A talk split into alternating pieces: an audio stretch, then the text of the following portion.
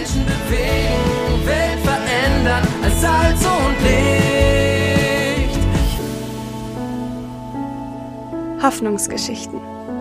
Hundertmal von Gott bewegt. Ein Podcast der Allianzmission. Ein bisschen Normalität. Katrin Roderburg berichtet aus Deutschland.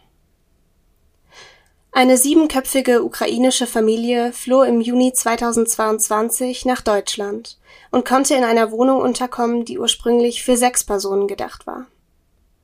Noch vor dem Umzug stellte sich heraus, dass die Mutter der Familie hochschwanger war.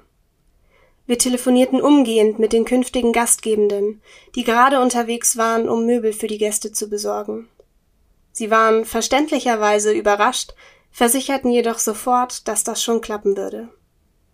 Spannend blieb der Geburtstermin. Errechnet war genau der Tag des Umzugs. Der kam und ging. Wehen blieben zunächst aus. Erst eine Woche später als errechnet kam der kleine Junge zur Welt. Mit 4800 Gramm ein richtiger Wonneproppen. Als wir nach zwei Monaten nachfragten, kam die ukrainische Familie gut zurecht. Die Kinder konnten zur Schule und sie alle durften inmitten des Leids ein bisschen Normalität und Hoffnung erleben. Aus Psalm 23, die Verse 2 bis 3. Er weidet mich auf einer grünen Aue und führet mich zum frischen Wasser. Er erquicket meine Seele.